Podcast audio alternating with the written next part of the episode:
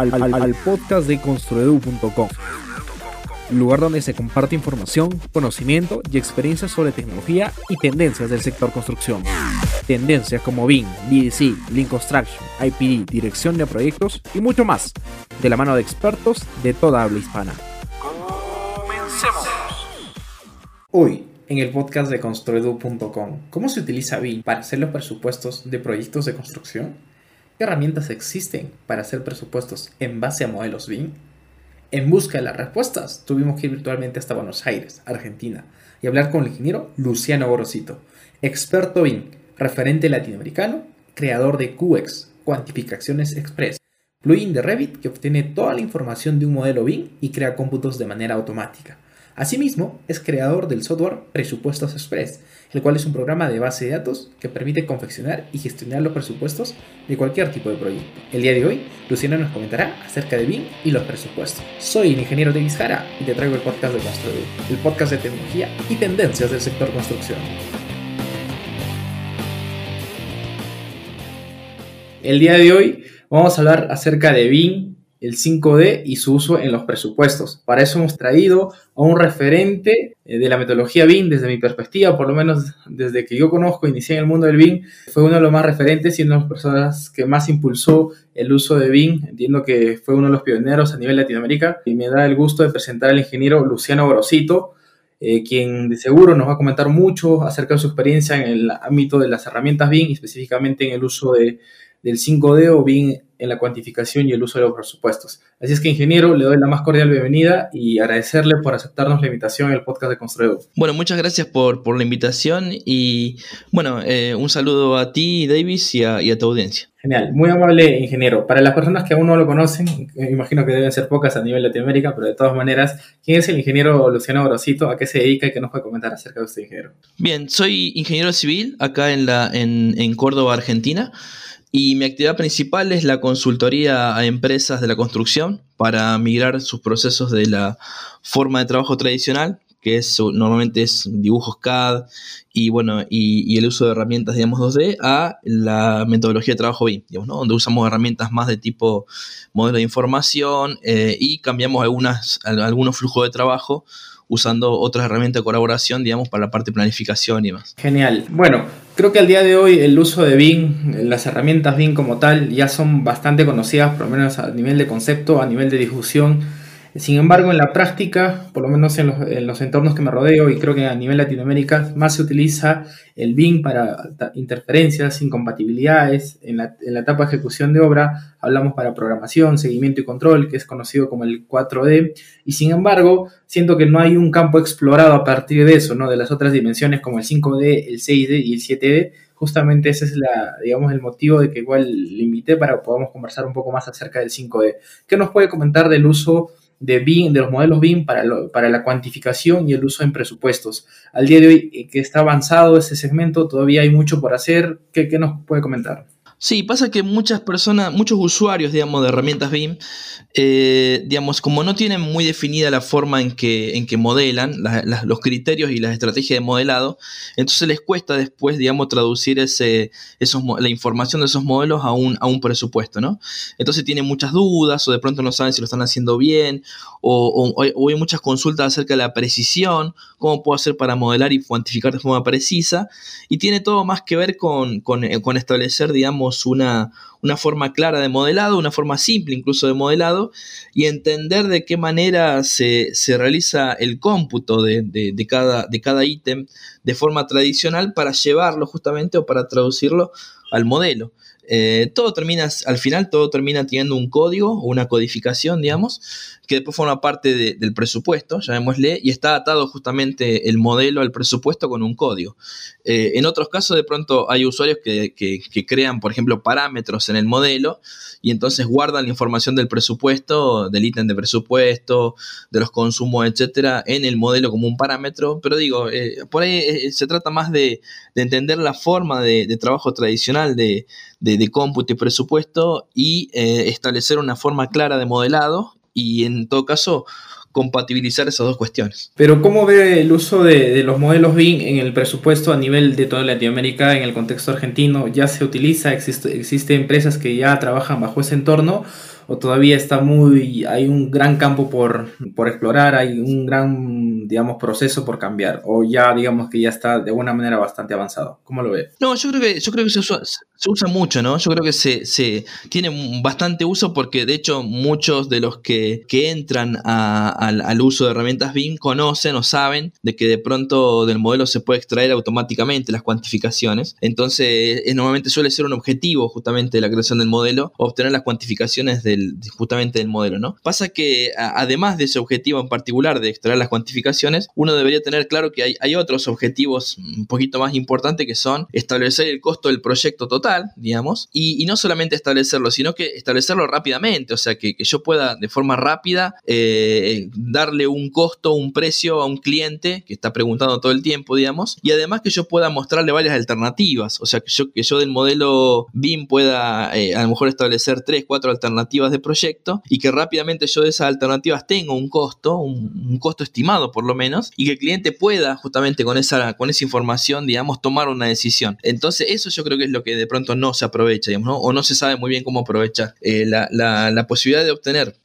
cuando digo rápidamente no me, refiero a un clic, sino digo relativamente rápido, eh, sin, sin tantos procesos intermedios, obtener un costo directamente del, proyecto y que el cliente pueda ver cuatro, cinco, seis alternativas y pueda tomar la decisión no tanto en función de si le gusta o no, sino también con la base del costo, digamos, ¿no? de lo que le va a costar justamente para, porque es una, un criterio, creo yo, fundamental en la toma de decisión actualmente, ¿no? Como estamos en la economía, principalmente en mi país, por ejemplo, que estamos en inflación constante, el precio o el costo de los materiales y de, y de la obra en sí suele ser una referencia muy fuerte a la hora de tomar decisiones. En general, dentro de las características o el nivel de desarrollo de modelado de, un modelo, este, ¿a qué nivel debe estar o qué características debe tener un modelo BIM para que pueda ayudarnos para que, como usted mencionaba, la cuantificación, el presupuesto sea ágil y sea rápido? Bueno, en realidad depende mucho de la, de la etapa en la que esté el proyecto. Si el proyecto está en, la etapa de anteproyecto, por ejemplo, podríamos modelar eh, una masa conceptual del edificio y en ese sentido obtener, eh, por ejemplo, suelos de área, o sea, áreas de suelos, áreas de, de, caras de la masa, y entonces podríamos hacer una estimación muy, muy global, digamos, a partir de los metros cuadrados de construcción, digamos, ¿no?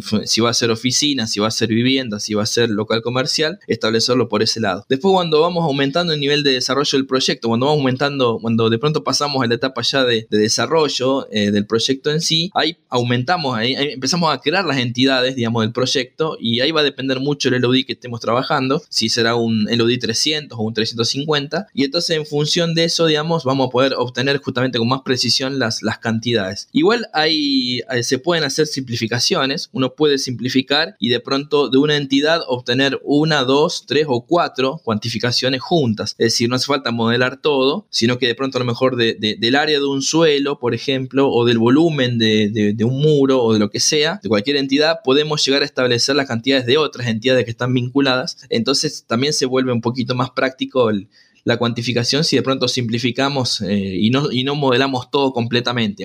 Pero bueno, eso va a depender mucho también del alcance del proyecto de lo que me pida el cliente como entregable final y, de lo que consensuemos acerca de cuál va a ser el, nivel de detalle del BIM, por ejemplo, del modelo BIM en, esa etapa en particular. Eh, imaginemos que estamos en un contexto de un, de un proyecto que está este, ya en la etapa de ejecución y es un tipo fast track que generalmente siempre el, proyecto cambia y tienes que actualizar cada, constantemente el presupuesto, ¿no? Porque hay mucha modificación del proyecto y eso te obliga a tener dinámicamente eh, resultados rápidos del presupuesto. Y, claramente al tener ya un proyecto de construcción en etapa, me imagino que el modelo tiene que ser bastante detallado. Eh, sin embargo, eh, cuando estamos en obra, he visto que los modelos nunca se modelan todo. Bueno, ¿cómo se hace la interpretación de, aquellas partidas que no son muy significativas y sin embargo no están presentes en el modelo porque no lo justifica modelar? Esas cosas, ¿cómo se interpreta? O sea, ¿se asumen, se hacen de la manera tradicional o, cómo se hace? Bueno, justamente, por ejemplo, ah, se, puede usar eh, parámetros, o sea, agregarle los elementos parámetros y de pronto entonces, como te decía, eh, un elemento podría estar eh, representando tres o cuatro partidas. Entonces vos podés directamente poner en ese elemento cuáles son las partidas a las cuales se, hace la extracción, ¿no? La partida 1, la 5, la 22, la 35. Es decir, además, en algunos casos hace falta el uso, por ejemplo, de o apoyarte en el uso de Dynamo, justamente porque, porque bueno, porque por un lado vas a tener, digamos, un sistema de clasificación eh, o un sistema, digamos, de ítems que vos tengas, que donde vos itemizas todo el, presupuesto. Eh, podés usar Uniformat, si estás trabajando con algún estándar internacional, o podés usar algo de tu país, digamos, un listado de ítems de tu país. Y entonces, para mantener al día, digamos, ese, esa, vinculación entre ese listado y los códigos correspondientes y los elementos del modelo, a veces hace falta, digamos, apoyarse sobre alguna rutina de Dynamo que automáticamente lea un campo y completo automáticamente alguna información acerca de costo, acerca de, de sub-ítem, etcétera, ¿no? Entonces yo creo que va, un poquito por ahí, o sea, eh, en algún caso si no se modela todo, sino que se modela una parte de la cual dependen otras, y bueno, habrá que apoyarse con, parámetros extra para agregarle el elemento, digamos. Y en todo caso, si se pone muy complejo el tema o hay muchos cambios, también habrá que apoyarse con, programación visual. En este caso, ¿no? o bueno, con algún add-in, digamos, con algún add-in que de pronto que haga el trabajo también automáticamente del emparejado de la información. Cuando un equipo o una organización quiere migrar, utilizar distintas herramientas, hablamos de, en este caso, la, las herramientas BIM para sus cuantificaciones y demás. ¿Cuál es el proceso que se le recomienda para que realmente esta, estas herramientas se utilicen y quede parte de la organización? ¿no? Porque creo que no es solamente software, no solamente es hardware. Eh, desde su experiencia, ¿qué es lo que recomienda para que una organización empiece a migrar a utilizar estas herramientas? Y, y lo otro es que realmente quede y no sea, digamos, una temporada y luego quede en el olvido, ¿no? Bueno, pasa que la empresa que implementa BIM, yo, yo, esto es una visión muy personal, ¿no? Yo creo que tiene como tres etapas, pasa por tres etapas, y las etapas son muy concretas, ¿no? Y no hay forma de saltearse etapas. Eh, la, la primera etapa es una etapa donde básicamente es una selva, y los que van desarrollando el proyecto tienen que abrirse camino. Si estás con el machete, estás en el medio de la selva, y hay que empezar a machetear y a abrir camino de la forma que sea, y tenés que avanzar, no puedes eh, detenerte, ay, me falta un comando, no puedo hacer tal cosa, no no sé cómo hacer tal otra. Tenés que avanzar como sea. O sea, uno, eh, lo, lo haces 100% con la herramienta, haces una forma híbrida, o sea, una parte la seguís haciendo en 2D y la otra parte la haces en 3D, pero de una forma u otra tenés que avanzar. Entonces, eh, una vez que terminás el primer proyecto, que suele ser un proyecto piloto y suele ser el proyecto más difícil porque no, nunca lo hiciste y, de pronto lo tenés que desarrollar completo, eh, a partir de ahí, el resto de los proyectos que siguen, digamos, uno empieza a ver senderos ya. Uno empieza en el, en el tercer proyecto o cuarto, eh, luego, digamos, uno empieza a ver que ya hay como caminos trazados. O sea, ya tenemos una lista de, ítems característicos de los proyectos, ya tenemos un nodo Dynamo que improvisamos la vez pasada para eh, propagar la información del, listado de, o, del estándar de, cómo es de clasificación a los elementos del modelo, ya hicimos unas consultas a otros colegas y nos dijeron cómo hacer tal cosa. Entonces uno empieza, digamos, a tener caminos conocidos y empieza a transitar la selva de otra forma, o sea, ya con un poco más de tranquilidad y ya con, con un camino un poquito más eh, visible en ese punto, a partir de, no sé, por decirte, del cuarto proyecto, el quinto proyecto de la empresa que, lo están haciendo de esa forma, uno se empieza, o, lo mejor dicho, los, participantes del proceso empiezan a, tomar conciencia de que a partir de ahí, si no asfaltan, si no colocan asfalto en los senderos que están creados, pierden tiempo. Sí, o sea, la verdad que sería mejor si, la verdad que si sabemos que vamos, siempre por acá, convendría que ya eh, pavimentáramos y empezáramos a transitar con una moto, con un carro, etcétera, ¿no? Entonces ahí aparece la estandarización más seria, donde de pronto lo que hay que hacer es tomar todos los, senderos que ya están marcados en la empresa, hay que documentar todo, hay que establecer criterios más claros y, estrategias de modelado y estrategias de justamente de creación de presupuesto a partir de los modelos, y ahí aparece justamente la, estandarización más, más seria, ¿no? Pero no suele ser al principio. ¿no? Es muy difícil que una empresa comience su primer proyecto piloto y ya esté estandarizando, ya esté aplicando procesos complejos. Ya esté usando las herramientas al 100%, ¿no? Entonces yo lo veo un poco más natural. Yo creo que al principio hay que, hay que saber de que va a ser difícil porque estamos en una selva, de que no, lo que hay que hacer es no parar, no, no detenerse y seguir como sea, digamos. Porque sabemos, sabemos los que estamos en BIM que estos software de, de, modela, de, de, creación de modelos también tienen herramientas para hacer cosas 2D. Digo, lo que hacíamos en AutoCAD, en digital, también lo podemos hacer en los modelos BIM, digamos, ¿no? Entonces digo, no, eh, estamos, o sea, en todo caso siempre el peor escenario es, bueno, dibujo algo ¿no? Y lo puedo dibujar tranquilamente. Con, no hace falta volver a AutoCAD, por ejemplo, o volver a una herramienta CAD para seguir dibujando. Puedo seguir dibujando igual en el entorno de trabajo de, un modelo, ¿sí? Entonces, bueno, yo creo que si uno entiende esas tres etapas que pasa la empresa y las logra y, logra darle a cada una su tiempo, eh, no tiene por qué, digamos, eh, fallar la implementación, digamos, y si falla en todo caso fue porque hubo un exceso de expectativas o de pronto no se estableció claramente cuáles son los objetivos en cada, en cada etapa. claro, claro, de todas maneras. Eh, algo que me generaba duda es que en el proceso tradicional, cuando uno hace un, presupuesto, imaginemos que estamos en la etapa de expediente, es que una vez que esté, mm, por llamarlo así, ya definido el proyecto, esté ya compatibilizado, pasas a otro software, a otra herramienta para sacar las cuantificaciones eh, y lo llevas a otro que es netamente para presupuestos. En el flujo Mm, entiendo que la idea es optimizarlo más de esa manera, pero ¿cómo funciona? ¿Cómo es el flujo, digamos, para sacar un presupuesto a través de un modelo BIM bajo el entorno que le mencionaba de un, de un proyecto que está en una etapa de, de diseño? Imagínate que cada proyecto es un mundo, cada proyecto es una selva nueva, pero sabemos que los proyectos que nos tocan hacer en algún punto son parecidos. No son siempre, no, no arrancamos siempre de cero o no arrancamos siempre una tipología tan distinta de la anterior, ¿no? Y más que nada para, el equipo de trabajo, o sea, eh, saber que en cada proyecto empezamos, empezamos a detectar quién es bueno en familias, quién es bueno para modelar la parte de estructura de arquitectura, quién es bueno para la parte de MEP, o sea, quién es bueno para conseguir familias o conseguir información. Entonces, un poquito, eh, como es, acostumbrarnos a la forma de trabajo nueva y empezar a encontrar en cada uno roles. O sea, seguramente eh, habrás leído mucho acerca de roles BIM o sea, están empezando a aparecer mucha documentación sobre roles BIM. Entonces, saber, no, no establecerlo de, partida, bueno, yo tengo este rol, sino más bien descubrir cada uno cuál es su rol natural y, bueno, y potenciarlo con el, con el paso de los proyectos. Eh, claramente, entendemos que la tendencia de BIM está entrando con fuerza y van surgiendo muchas herramientas este, muchas maneras este, de optimizar todos estos procesos y en este caso específicamente, ¿qué herramientas nos puede, digamos, que conoce usted, nos puede dar a, conocer a toda la comunidad de Construedu que existen y, que se está manejando actualmente en el torno de presupuestos y cuantificaciones. Y bueno, yo creo que la clave es justamente la codificación, o sea, es elegir un sistema de clasificación eh, donde a cada tarea del proyecto se le asigna un código. Nuevamente, si elegí un sistema de clasificación ya tienen códigos, eh, se hace uniformad o, o master eh, o, el o el masterclass, digamos, eh, son tablas que ya tienen codificación, digamos, entonces uno, lo que hace es, tiene que justamente en el modelo codificar todo tal cual está en, la, en el sistema de clasificación. Y entonces los software normalmente suelen tener una referencia o, un código para cada tarea. Entonces básicamente lo, lo que estás haciendo es emparejar un código. Siempre se habla de que la, base, el modelo BIM es una base de datos y las bases de datos siempre tienen un identificador, un, un, un ID day digamos, ¿no? Un ID, como le llaman los yankees, ¿no? Entonces, eh, acá en este caso, más que un ID, sería como una especie de código de clasificación donde, y único, ¿no? Que no cambie.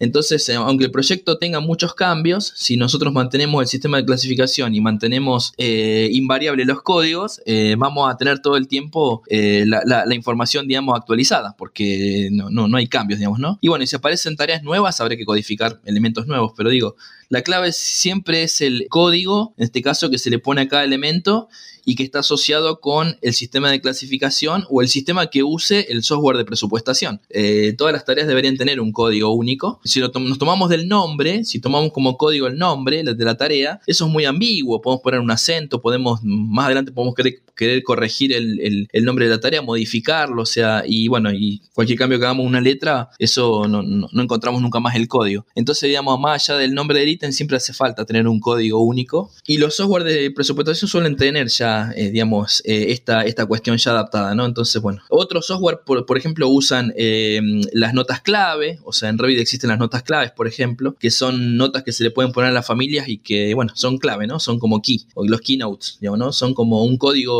que, asocia el elemento con una lista. Entonces, bueno, puede ser por el lado de notas clave, puede ser los códigos de montaje, también hay una, el concepto de código de montaje también hace referencia a códigos de una, de una tabla. Entonces, bueno, o puede ser un parámetro que me invente yo, digamos, ¿no? Básicamente. Entonces va, va por ahí el tema, entender que hay un código único que tiene que estar en el presupuesto, digamos, y que tiene que estar también en el modelo, justamente para que haya un mapeo entre un código y otro, y tiene que ser los mismos, y, no, y que no cambien en el tiempo. Genial. Eh, bueno, arranquemos por el tema de, Dynamo para un poquito, digamos, eh, explicarlo a mayor detalle. Entiendo que Dynamo es una programación virtual para automatizar y simplificar procesos de, modelado o, temas complejos que no se hacen rápidamente en un, programa de modelado. En el tema de presupuestos, o sea, para entenderle, es como que te automatiza o lo programaríamos para que la información de unas hojas Excel rápidamente se, se añada o, cómo es que no, no lo tengo muy claro. Bien, eh, tres te puedo decir, digamos. En el ámbito del open source, digamos, del código abierto, tenemos Dynamo. Sí, esa es como la, que yo te recomendaría por excelencia. Eh, la empresa, la empresa eh, en la que trabajamos, seguramente el equipo de trabajo, aunque sea chiquito, siempre tiene que haber por lo menos uno del equipo que conozca algo de Dynamo. Digamos, eh, a estas alturas los proyectos son muy complejos y siempre hace falta que, digo, no todo el mundo, pero por lo menos uno de la empresa o un conocido de la empresa tiene que saber algo de Dynamo para que le podamos pedir una rutina que de pronto, no sé, saque información de un lugar, la lleve en Excel o la lea en Excel y la traiga, etcétera, ¿no? Así que esa es la primera. Y, en el caso de presupuesto es importantísimo porque justamente tenemos que leer bases de datos o, o Excel muy largos y bueno, ubicar código, etcétera. ¿no? Entonces, bastante clave el tema de DynamoBeam. Por el lado del software comercial, yo, mi experiencia personal es que se está usando muchísimo el tema de, Presto con Costit, digamos. Es, un software comercial que tiene una, una add-in directamente que vincula al software con, una, con, con, los modelos, digamos. Y bueno, y tiene varias formas de hacerlo, no es una sola, no es una única forma. Lo hace por notas clave, lo hace por códigos, lo hace por selección, etcétera, ¿no? Entonces, bueno, los usuarios de esa herramienta por lo menos tienen una vinculación directa con el modelo e incluso en vivo, ¿no? Pueden seleccionar cosas en la interfaz del, presupuestador y, lo van viendo en el como es, en este caso en el modelo, ¿no? Y bueno, yo personalmente he desarrollado unas herramientas que son gratuitas, no son open source, pero sí son gratuitas, que una, una es QX, que es una, una digamos, para establecer exclusivamente lo que son los, los cómputos, digamos, traer los cómputos automáticos y llevarlo a Excel. Y otra herramienta de Access que se llama Presupuesto Express, que bueno, justamente lo que hace es presupuestar, digamos, es una base de datos de, de Access que tiene materiales, mano de obra, equipos y uno lleva el presupuesto directamente ahí. Pero bueno, eso un poquito son los tres puntos que yo te pongo. El código abierto, DynamoBeam, eh, comercial, yo veo que se está usando muchísimo el tema de Costit con, con Presto. Y bueno, y de la parte personal eh, gratuita yo te puedo comentar acerca de QX y presupuesto Express. Y por ejemplo, vos en un, vamos a suponer que tenés un muro, ¿no? Un muro en, el, modelo. Y ese muro vos lo, clasificaste como que es el muro que, tiene como código M001, digamos, ¿no? En tu presupuesto, esa tarea, ese ítem, aparece justamente como M001 y dice mampostería de ladrillos comunes, bla, bla, bla, bla. Eh, el valor de cómputo y abajo aparece el costo unitario y aparece, bueno, el consumo de material, etc. Hay todo un desglose, ¿no? Entonces... Eh, si vos en el modelo tenés un campo que tiene ese código, por ejemplo, a lo mejor querés que en el modelo aparezca también la descripción del ítem, justamente lo que está descrito, por ejemplo, en el software de presupuestación, querés que aparezca el costo unitario ¿sí? de ese elemento, querés que aparezca, no sé, los consumos unitarios de los, de los materiales, o sea, querés que aparezca más información. Entonces vos pones, vos, solamente al muro le pones un código, que es el código M001, digamos, ¿no? Pero después corres una rutina con Dynamo que directamente lea la, base, el Excel o la base de datos del, software de presupuestación, digamos, eh, una, que te lea los elementos del modelo y cuando encuentre, por ejemplo, en el modelo M001, busque en, el presupuestador, digamos, el resto de la información. Te busque, por ejemplo, la descripción del ítem, el costo actual, unitario, eh, no sé, alguna cuestión más, digamos, ¿no? Tres o cuatro campos más. Y entonces automáticamente Dynamo te complete los parámetros que faltan, digamos, o que te los, o te los actualice para tenerlos al día. ¿sí? Entonces esa, es un poquito la automatización. O sea, vos estableces un código que no lo cambias porque el código va a siempre va a ser M001, digamos, pero lo que sí puede cambiar por ejemplo, en un contexto de inflación, es el costo. Puedes tener semana a semana, te puede ir aumentando los costos de, los materiales, o puedes eh, cambiar la descripción, o puedes cambiar de pronto los recursos, etcétera, ¿no? Entonces yo creo que va, va, por ahí el tema. O sea, que vos con un solo código te traigas, el Dynamo justamente te, te jale, como dicen los americanos, te, te extraiga directamente de la base de datos toda la información que te interesa y te la vuelca en el modelo, ¿sí? Eh, y eso lo hace en segundos, digamos, ¿no? Si vos preparas una buena, una buena, un buen script, digamos, eso te lo hace en segundos. Entonces rápidamente vos actualizás tu, tu modelo con toda la información que está puesta en el presupuestador. ¿no? A veces el software comercial hace eso de forma directa, no hace falta que vos tengas Dynamo, pero cuando vos no usas un software comercial, bueno, seguramente tendrás tu Excel por un lado, o tu software un poquito más raro de presupuestación, eh, ves la forma de leer la información y que Dynamo te complete lo que falta. Construedu.com es la plataforma de educación online para constructores. Sigue uno de los cursos, especializaciones o diplomados de las empresas más reconocidas de habla hispana de la industria EC y potencia tu carrera profesional. Sigamos con el episodio. Bueno, vayamos a, tocar el, tercer punto porque entiendo que 3 es lo que más eh, domina y también siento que es más sencillo utilizar el tema de QX, por ejemplo, el que mencionaba, porque ya está dentro de Revit, ¿no? Como plugin mismo ya está dentro, ya no tienes que estar abriendo otro software o instalando otra cosa, este, o generando otro entorno eh, externo y te simplifica más rápido el proceso. No sé si nos puede comentar más a detalle cómo funciona, este, qué son las bondades de, de QX, eh, no sé qué beneficios nos puede dar y no sé, algo que sea resaltante que lo quiera mencionar. Bueno, yo, eh, yo tuve cuando, cuando creé QX, digamos, tenía eh, en mente tres objetivos. Eh, no usar tablas, me había cansado de usar tablas en Revit, y son, y son, mucha cantidad de tablas que tengo que usar, digamos. Poder mezclar las tablas, en Revit no se pueden mezclar las tablas, no puedo hacer una tabla de aberturas mezclando puertas y ventanas, tengo que hacer una tabla de puertas y una de ventanas, digamos.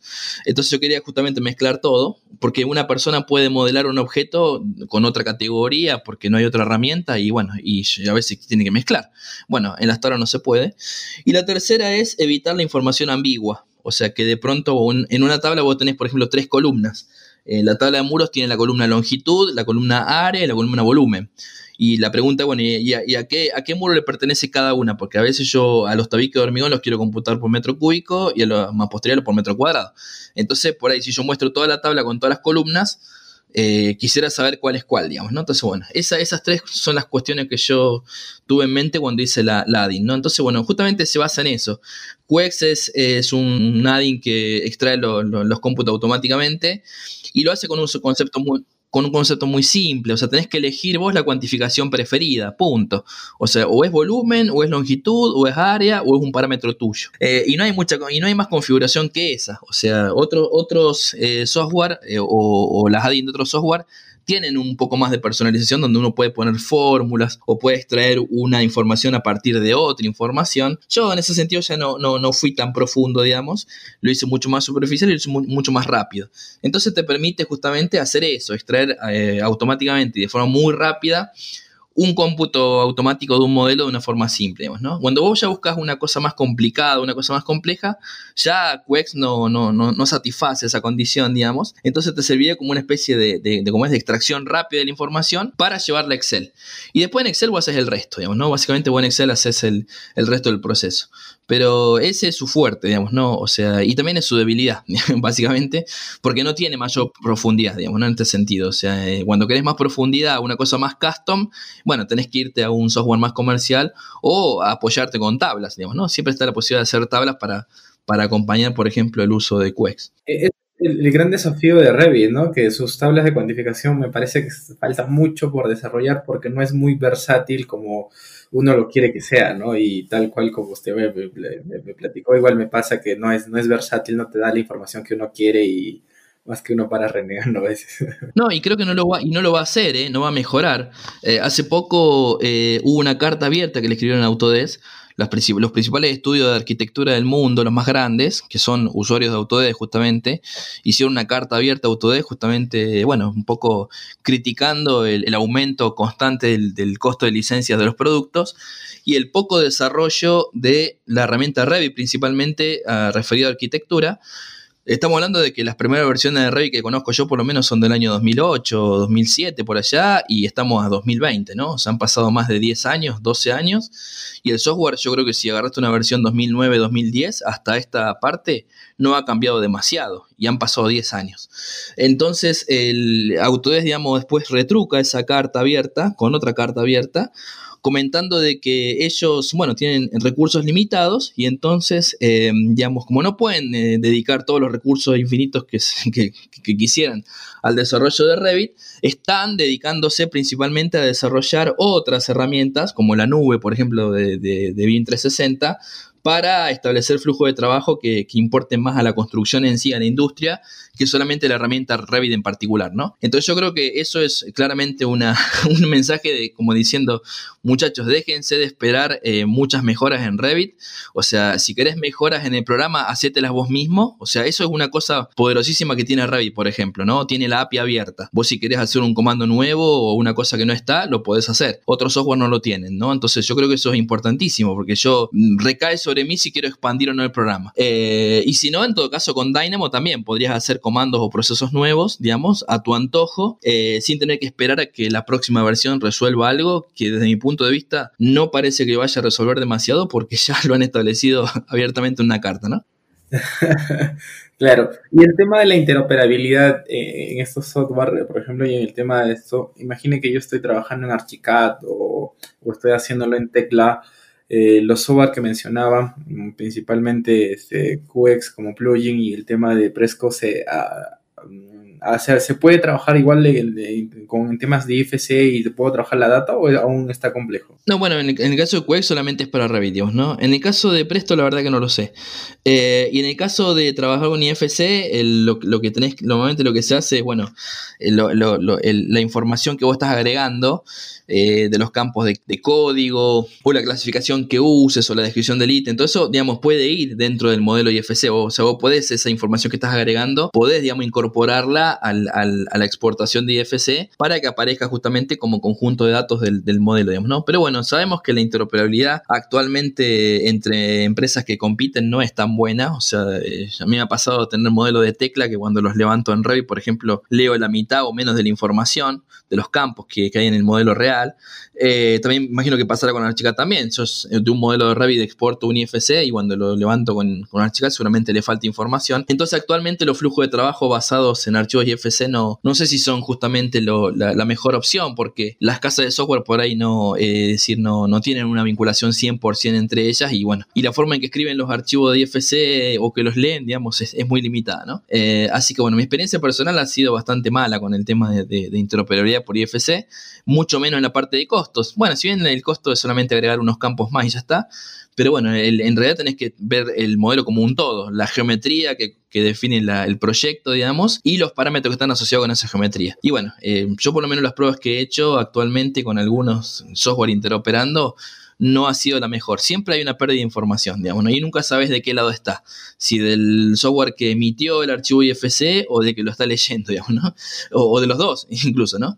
Así que bueno, eso es un tema complejo. Ah, por eso viene un poquito la, lo, como es la, el debate actualmente acerca del, del Open BIM, eh, acerca de cómo debería mejorarse el flujo de trabajo con, con archivo IFC, ¿no? Actualmente existe, este, van surgiendo por cada país normativas, estándares que, que rijan el uso de modelos BIM en los proyectos de construcción. Por manera particular, en Perú está surgiendo la documentación Plan BIM, que está soportada por normativas peruanas. Allí en Argentina, ¿cómo está el tema de la regulación normativa en el uso de los modelos BIM? Bueno, acá tenemos el BIM Forum Argentina, que básicamente es un... En realidad no va a hacer ese trabajo de, estandarizar, digamos, la industria, pero sí es, un jugador muy fuerte a la hora de impulsar el desarrollo y la adopción de BIM, y en todo caso que se conozca la, metodología de trabajo y las herramientas. Eh, actualmente en Argentina se está desarrollando el CBIM, que es el Sistema de Implementación BIM Argentina para obra pública, y bueno, ellos sí están desarrollando algunos documentos que no son estándares, sino son más bien guías, o sea, guías de trabajo. Y bueno, yo creo que por lo menos estamos en un buen camino. O sea, ya desde el momento que tenemos, empezamos a ver guías de trabajo, y estamos hablando de que de pronto hay como 30 guías de trabajo. O sea, es importante porque ya marca un poquito el camino de lo que va a venir.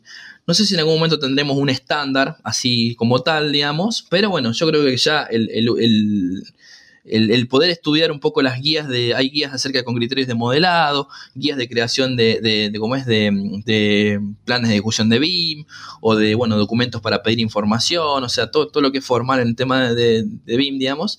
Entonces, bueno, yo creo que por ese lado estamos, eh, recién se está empezando el trabajo, pero va bastante encaminado, digamos, ¿no? Así que me veo, veo que hay un futuro prometedor en ese sentido, y por lo menos las empresas que empiezan a adoptar BIM, digamos, por lo menos tienen una referencia, un lugar de donde pueden empezar a bajar guías locales, de Argentina por lo menos, acerca de cómo trabajar estos modelos para la obra pública, pero que son también llevables o son adaptables, digamos, a la obra privada. Existe, hace poco se lanzó este, el ISO 19650, que es un estándar internacional, un protocolo internacional. Eh, ¿Cómo es adoptado este ISO, digamos, eh, en el entorno argentino? ¿Es como que se está conociendo mucho, se está empezando a utilizar, se habla mucho de él o no se conoce nada? Y mira, yo, te comento lo que está antes, digamos, ¿no? Uno cuando lee un pliego de especificaciones y que está pidiendo BIM, un pliego de una, obra pública o de una, empresa privada, eh, em, empezás a ver que quieren modelos de información BIM y después surge, no sé si por casualidad o por causalidad, eh, párrafos abajo empiezan a comentar herramientas sugeridas, Autodesk Revit, Autodesk Navisworks, o sea, eh, entonces, digamos, actualmente ni siquiera estamos hablando de que se pide un IFC, digamos, ¿no? Que es un poco el, estándar de, modelo. Entonces, eh, yo creo que primero tenemos que pasar la, fase donde, digamos, empecemos a entender lo que es el BIM en sí y no tanto pegado a herramientas y después hablaremos de estándares.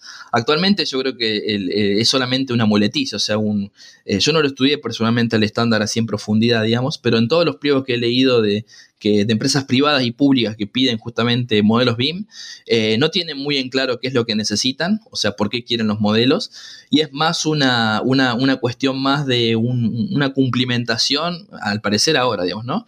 Más que una necesidad en sí, digamos, ¿no? Yo creo que cuando ya el modelo BIM sea una, una necesidad concreta del cliente, una necesidad del proyecto porque ya se trabaja de esa forma, yo creo que ahí va a aparecer más fuerte el tema de, que además tienen que eh, basarse en el estándar de ISO 19650, ¿no? Pero mientras tanto yo creo que eh, todavía se está pidiendo un modelo y no sabemos siquiera si lo van a usar.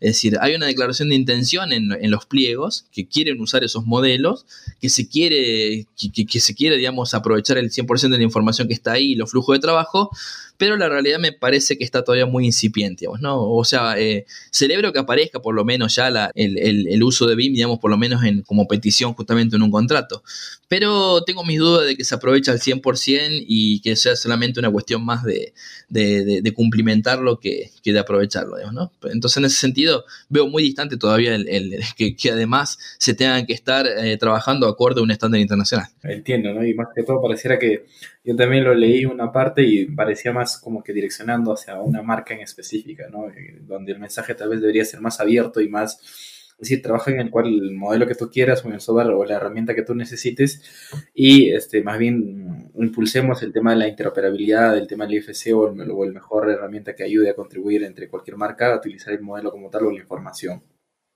Ya un poco para, este, para poder cerrar el episodio de hoy, eh, si bien el, presente episodio quería tratarle un poco de BIM 5D y los presupuestos, eh, pero entiendo que usted está bastante medido, arraigado en el tema del uso de BIM. No sé si nos puede eh, comentar algunas aproximaciones de, las dimensiones del 6D, del 7D, si ha tenido alguna participación, alguno, o todavía eso va incipiente a nivel Latinoamérica. Mira, yo personalmente, en, cuando yo trabajo con mis clientes, no hemos llegado todavía a la parte de 6D, digamos. Eh, hemos llegado hasta la parte del 5D, llamémosle la parte de costos, pero todavía no me ha, tocado, digamos, un cliente que me exija o, que me pida justamente que, su empresa además haga el mantenimiento basado en modelos y demás, digamos, ¿no? Así que por mi parte tengo cero experiencia en eso porque no, no, el mercado por lo menos que me tocó atender a mí no, no me lo está pidiendo, ¿no? También sé que en Argentina eso todavía está muy lejos, digamos, está, está muy incipiente, digamos, no, no, no se conoce todavía las bondades del BIM para el, para el 6D y mucho menos para las otras dimensiones que encima son muy confusas. Eh, depende de qué autor leas o, qué página web visites, el 7D, 8D y 9D tienen como distintas, cada uno le pone la, el libre, libre interpretación, ¿no? Eh, sabemos que hasta el 5D es costo y a partir de ahí hay una, como un consenso de 6D que puede ser la parte de mantenimiento, pero hay otros que dicen que es sostenibilidad y bueno, y entramos en una discusión. Pero bueno, mi, experiencia es muy acotada y, básicamente nula en ese sentido, ¿no? Así que no, no te puedo aportar mucho en ese, en ese aspecto. Eh, bueno, ya un poco, es, para salir un poco más allá de, solamente el, del tema que queríamos tratar el día de hoy, ¿cómo ve el contexto de BIN en Argentina? A nivel general, ya haciendo, dándole una visión macro, ¿cómo lo ves? ¿Ya está arraigado BIN? ¿Ya se conoce a nivel de, todos los profesionales de construcción? ¿Ya se está utilizando o todavía hay un largo camino por recorrer? No, bueno, los clientes están, eh, por lo menos ya conocen el término, ya eh, decirlo, muchos ya lo googlearon, es una palabra que empieza como a, circular por todos lugares, está en todos los lugares, digamos. De hecho, es muy común que uno revise la, las búsquedas de trabajo y ya empiecen a aparecer justamente el pedido de, herramientas, justamente de BIM, para que, cuando, para que cuando uno contrate a alguien conozca ya el uso de esas herramientas. Entonces ya como que se, es algo que ya se está empezando a conocer, digamos. Eh, lo cual no significa que se sepa lo que es, o sea, normalmente una empresa que quiere adoptar BIM tampoco sabe exactamente para qué ni por qué. O sea, sabe que se está viniendo esto, sabe que los clientes finales están empezando a como a, como a querer cada vez más calidad, eh, saben que es un factor de competencia, porque los que, los que tienen, están en el tema de BIM por ahí son más tienen más competitividad que otros, eh, porque pueden aportar más información y más valor al proyecto. Entonces, pero todavía no saben exactamente qué es lo que necesitan para, incluso para implementarlo, ¿no? Si ni siquiera qué es lo que necesitan en cuanto a hardware, como vos comentabas, o en cuanto, o en cuanto a procesos digamos, ¿no? Entonces, eh, yo creo que todavía hace falta mucha, eh, mucha difusión, que a todo esto aporta, bueno, aporta podcast, como, como este podcast que, que hace una tarea fantástica, o, de pronto a lo mejor eh, congresos o jornadas o webinars, digamos, pero bueno, hace falta mucho todavía porque por lo menos en Argentina no solamente se conoce el término, se lo asocia siempre con un software o, dos, digamos, y, se queda corto en ese sentido. Y bueno, y ahí, y de pronto hay otra, hay, como una pequeña isla de algunas empresas muy privadas que trabajan hacia afuera que tienen muchísimo uso y muchísima expertise y que ya están como del otro lado, digamos, ¿no? Ya están como del lado ya del, conocimiento avanzado y entonces, bueno, pero ya te digo, tenemos como los dos extremos, o sea, de pronto referentes muy fuertes de empresas que están muy grandes, que están trabajando para afuera, que impulsan todo esto, digamos, y de pronto los privados que, bueno, que conocen el término, que saben que es un factor de competitividad, que quieren adoptarlo, pero no saben muy bien qué es. Entonces, bueno, empiezan a hacer, em, empiezan a hacer muchas preguntas, con cómo se hace, cuánto cuesta, eh, qué necesito, etcétera, ¿no? Ah, genial. Bueno, ya para concluir, y estas preguntas siempre las, las hacemos a nuestros entrevistados, a todas las personas que pasan por el podcast de Construedu.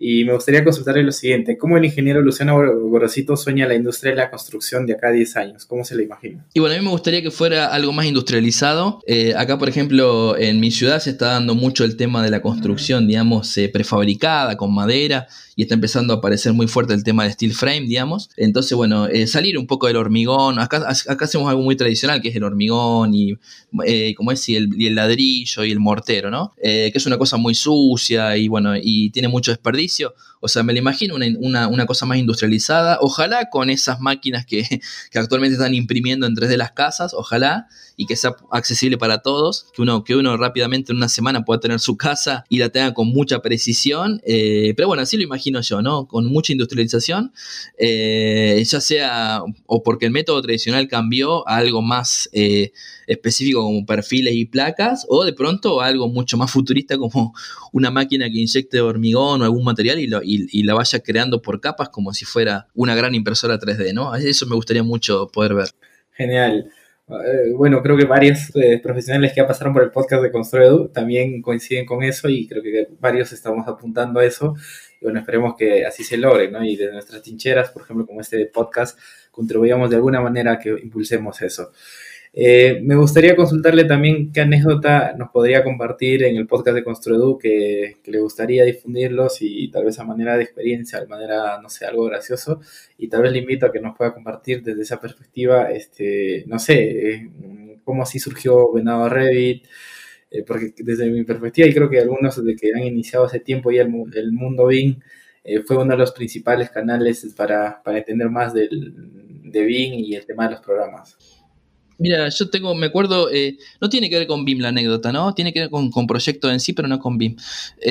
fui, una, fui a, una, a, un evento del Project Manager Institute, del PMI, acá en, Córdoba, Argentina, y sin saber nada de PMI, yo no, tenía mucha idea de qué era, pero bueno, como era un evento quería salir, salir del trabajo y un poco airearme, entonces fui a ese evento. Y había una persona, un gerente de, de, Hewlett Packard, digamos, de HP, que hizo una charla acerca de las distintas generaciones de una empresa y cómo interactúan, y al final ronda de preguntas. Y un participante comentó que él eh, era gerente también de una, de una empresa de ensamblado, digamos, de automóviles y que él le costaba seis meses eh, armar un equipo de trabajo óptimo que supiera cómo hacer todo, que, que lo hicieran perfectamente y que siempre le pasaba que al mes 8, mes 9, él, empezaban a irse los chicos que formaban parte del equipo, porque bueno, porque eran tareas muy repetidas, porque de pronto querían buscar otra cosa, etcétera, ¿no? Entonces le preguntaba justamente a la persona de HP, cómo hacer para retener en el equipo a, eso, a, esas a esos talentos tan valiosos que le costaba seis meses entrenarlo y como estaban en lo mejor de lo mejor, se iban, digamos, ¿no? Y yo digo, bueno, pues genial, yo quiero saber, porque también me interesa saber cómo retener equipo valioso. Y me sorprendió porque la persona del HP dijo, mira, tenés que entender de que si son millennials, por ejemplo, en ese momento, ¿no? Ahora serán los centennials, por ejemplo, eh, se aburren con las tareas repetidas y se te van a ir se te van, no hay forma de retenerlos, porque van a buscar otra cosa, porque eh, van, van, a, van, a, perseguir su sueño, porque quieren viajar, etc. Entonces, eh, ten en cuenta, o sea, eh, tomar la decisión de que, o, o, entender que se van a ir, y en todo caso, eh, estandarizar tus procesos, o sea, ponerlos por escrito, por ejemplo, cosa de que los nuevos, cuando hagan el recambio con uno nuevo, rápidamente puedas adaptar, digamos, eh, o, llevarlo al, nivel óptimo, ¿no? Pero digo, no, no hay una solución, se te van a ir. Y yo que, la verdad que quedé choqueado porque creí que había una solución, digamos, a esa cuestión, y entendí de que, bueno, de que no, de que las generaciones cambian y que, cuando uno busca otra, otra cosa, no importa si trabajas para la empresa más grande del mundo como Toyota o como Tesla o como sea, eh, bueno, si cuando la, persona se quiere cambiar de trabajo porque quiere hacer otra cosa, se va. Y entonces hay que, hay que como adaptarse al cambio, ¿no? Básicamente el tema era adaptarse al cambio. Eh, así que bueno, eso no tiene que ver con BIM, digamos, pero bueno, pero tiene que ver porque son eh, gestión de proyectos, digamos, ¿no? Y bueno, respecto de Venado Rabbit, yo me acuerdo que en el 2008 arranqué con el blog, digamos, yo no conocía, no conocía mucho de Revit, de, hecho había pasado por Revit, no me había gustado, eh, luego pasé por Archicad, me había encantado, digamos, y después volví a Revit por un tema de no poder hacer unas cubiertas en Archicad y me quedé con Revit directamente, ¿no? Y bueno, la, idea era un poquito, a medida que yo avanzaba en el, aprendizaje de, la herramienta, eh, hacer un, grabarlas en video, digamos, ¿no? Hacer, hacer un tutoriales en ese momento, digamos, ¿no? Eh, que de hecho al principio eran sin, sin voz, o sea, eran, eran solamente grabar el proceso y con unos clics y ya está, digamos, ¿no? Después empecé a hablar y bueno, y ya después se convirtió en lo que, en lo que terminó siendo, que son videotutoriales y, y, y, opinión y demás. Pero ya después en el año 2015, 2016, ya con el, con el arribo de las redes sociales, ya como que dejé de, de actualizarlo y ya me volqué más un poco a lo que es Facebook, que es la red social que más tengo, por el que más interactúo. Y bueno, y de hecho ahora último con pandemia, de hecho ni estoy en Facebook, así que estoy mucho con mi familia así que también un poco desapareció, ¿no? Pero básicamente el, origen de Venado Revit del blog en sí es, es la, necesidad justamente de volcar el conocimiento a, un blog, digamos, eh, porque tampoco había nada en ese momento cuando yo buscaba, y bueno, y ayudar un poquito a la, industria, por lo menos local, que era de, mi, de mi ciudad, de mi país, por lo menos, a encontrar algo de información en, mi, propio, en mi propia lengua, digamos, ¿no? Eso después me permitió también encontrar trabajo de calidad, así que la verdad que agradezco esos primeros tiempos. Genial. Bueno, dentro de la filosofía del podcast de Construedu es tratar de impulsar a la gente que sea autodidacta y a través de, de unas grabaciones como estas puedan aprender un poco más.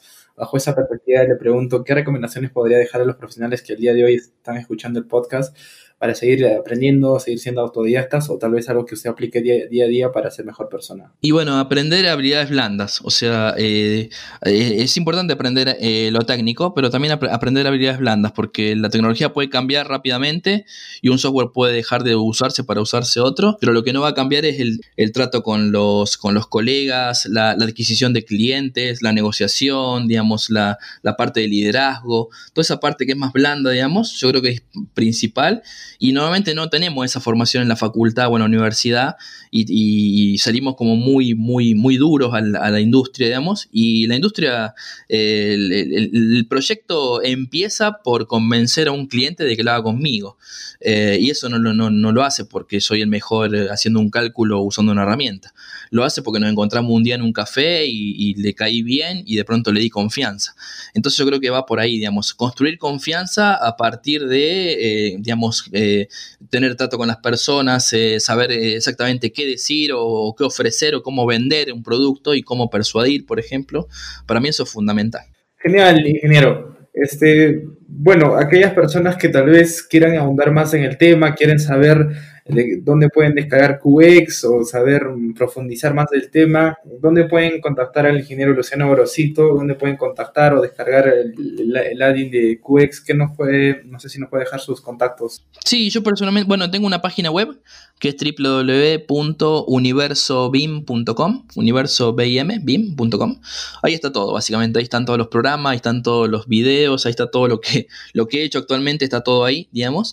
Y bueno, ahí está también mi correo y mi WhatsApp. ¿sí? Así que el que entra a esa página va a encontrar justamente el, mi email, digamos, y mi contacto de WhatsApp directo para que, bueno, para que en todo caso si necesita algún servicio o alguna, algún tipo de soporte, podamos establecer contacto. Genial, ingeniero. Les cedo las últimas palabras para poder cerrar el episodio de hoy.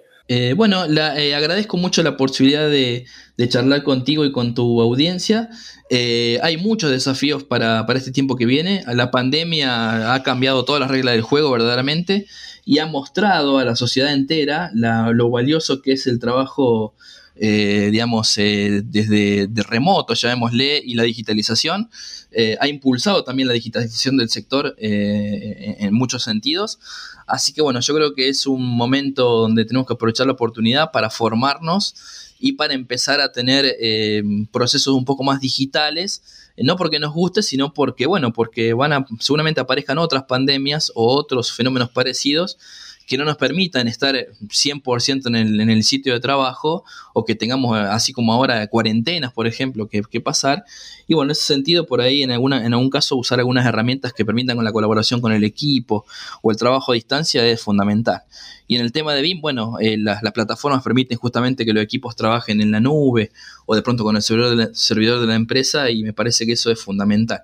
Empresas que no lo estaban haciendo lo tuvieron que hacer obligados y bueno, y ahora de pronto son expertas en el uso de, BIM, digamos, a distancia. Y bueno, eso tiene que ser como, hoy en día como el ABC de, de, cualquier empresa, aunque sea chiquita, aunque seamos cinco en la empresa, igual tenemos que trabajar cada uno en su casa porque bueno, por, por, esta cuestión, digamos, que nos toca hoy y que seguramente va a seguir. Esto, esto vino para quedarse y, ha cambiado un poco drásticamente la forma en que trabajamos. Y si bien podemos volver un poquito más a la normalidad, pero bueno, es una nueva normalidad. Así que tenemos que en algún caso negociar y aprender habilidades nuevas para, para paliar un poco la, la situación tan dura ¿no? Que, no, que estamos pasando todos los países de Latinoamérica, por lo menos. Genial, ingeniero. Muy amable y agradecido nuevamente porque nos ha acompañado el día de hoy en el podcast. De seguro que tenía una agenda recargada y sin embargo nos ha dado un espacio para poder contribuir y difundir un poco más del conocimiento. Agradecido por eso. Y bueno, con esto hemos concluido la participación del ingeniero Luciano Grosito, uno de los referentes, impulsores de la neurología BIM a nivel Latinoamérica, que el día de hoy hemos tenido el honor de tenerlo. Eh, bueno, invitarles a toda la gente profesionales que están escuchando el podcast, por favor comentan, compartan el podcast, difundamos la información, hagamos que más profesionales conozcan un poquito más de las nuevas tendencias, como el día de hoy, BIM, BIM 5D, hablamos también de Lean Construction, BDC, IPD y las buenas prácticas que se están dando en la industria de la construcción. Los invito a que puedan compartirlo, ya que están, si están en Spotify, eBooks, Apple Podcast, denle eh, sus comentarios, qué les ha parecido, qué les gustaría tocar y nos vemos en otro capítulo del podcast de Construir. Chao, chao.